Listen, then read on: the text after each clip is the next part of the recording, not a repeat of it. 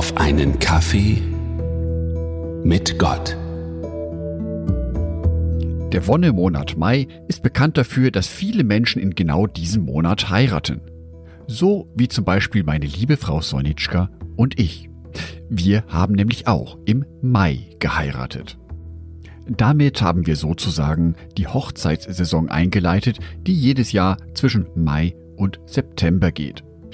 Am häufigsten wird übrigens im Juni und im August geheiratet. Zu unserer Trauung wurde einer der Klassiker der Bibelverse vorgelesen. 1. Korinther Kapitel 13, die Verse 1 bis 7. Liebe, das höchste Gut. Wenn ich in den verschiedensten Menschensprachen spreche oder in Engelsprachen, aber dabei die echte göttliche Liebe nicht besitze, dann bin ich zu einem Stück Erz geworden, das Töne abgibt, oder zu einer Zimbel, die nur noch klirrt.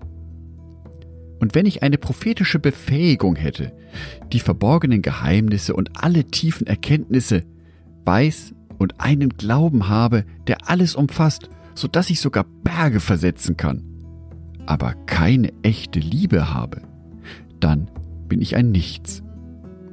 Und wenn ich mein gesamtes Eigentum zur Armenspeisung verwende und meinen Körper dem Feuertod übergebe, aber keine Liebe habe, dann wird mir das nichts nützen.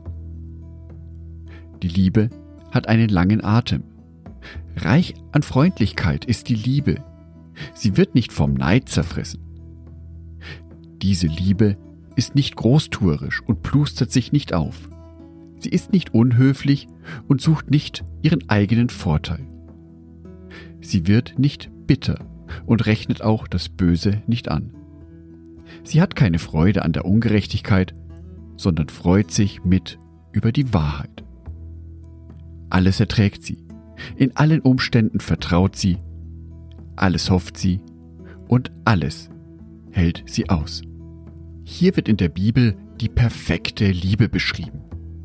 Die Liebe, mit der Gott uns Menschen liebt. Eine Liebe, die völlig selbstlos ist. Eine Liebe mit dem Namen Agape. Es gibt nämlich verschiedene Formen der Liebe.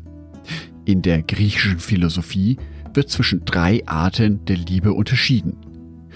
Agape, Eros und Philia. Agape lernen wir in der Bibel kennen. Dies ist die Liebe, mit der Gott uns Menschen liebt. Dies ist die Liebe, die im 1. Korinther Kapitel 13 so wunderschön beschrieben ist.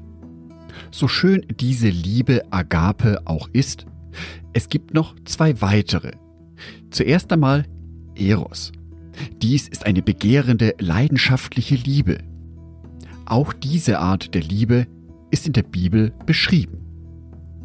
Hohes Lied der Liebe, Kapitel 7, die Verse 2 und 3. Wie schön ist dein Gang in den Schuhen, du Fürstentöchter. Rund sind deine Schenkel wie zwei Spangen, die des Meisters Hand gemacht hat. Dein Schoß ist wie ein runder Becher, dem nimmer Getränk mangelt. Dein Leib ist wie ein Weizenhügel von Lotusblüten umsäumt.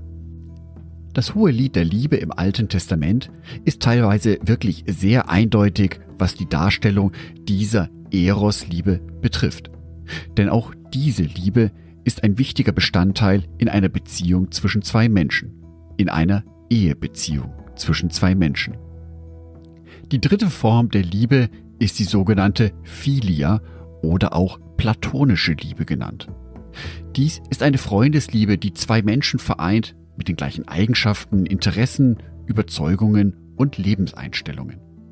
Zum Beispiel mein lieber Freund Ralf. Lieber Ralf, wenn du das hier hörst, die Liebe, die uns beide verbindet, ist die Philia, die platonische Liebe. Es ist nicht die Agape-Liebe und es ist bestimmt nicht Eros. Diese drei Ausprägungen der Liebe werden uns im Leben immer wieder begegnen. Agape, Eros, Philia.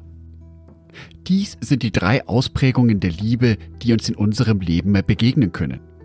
Und wenn es mit der einen Ausprägung nicht klappt, dann gibt es ja immer noch zwei weitere Ausprägungen. Eine Ausprägung, nämlich die Agape, die können wir alle erleben in unserem Leben. Denn dies ist die Liebe, mit der Gott uns liebt. Die selbstlose Liebe.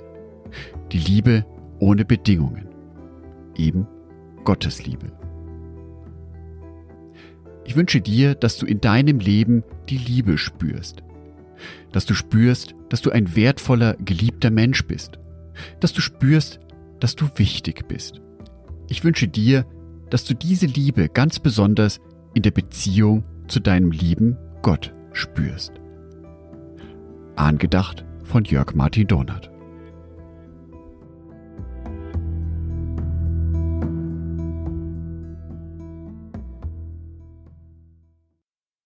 Ein herzliches Dankeschön an alle meine Patreons, die es mir ermöglichen, weiterhin den Podcast auf einen Kaffee mit Gott zu produzieren.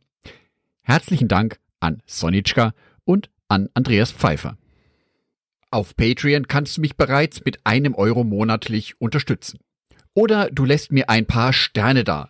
Das sagt dem Algorithmus nämlich, dass dies ein guter Podcast ist und wird so mehr Menschen angezeigt.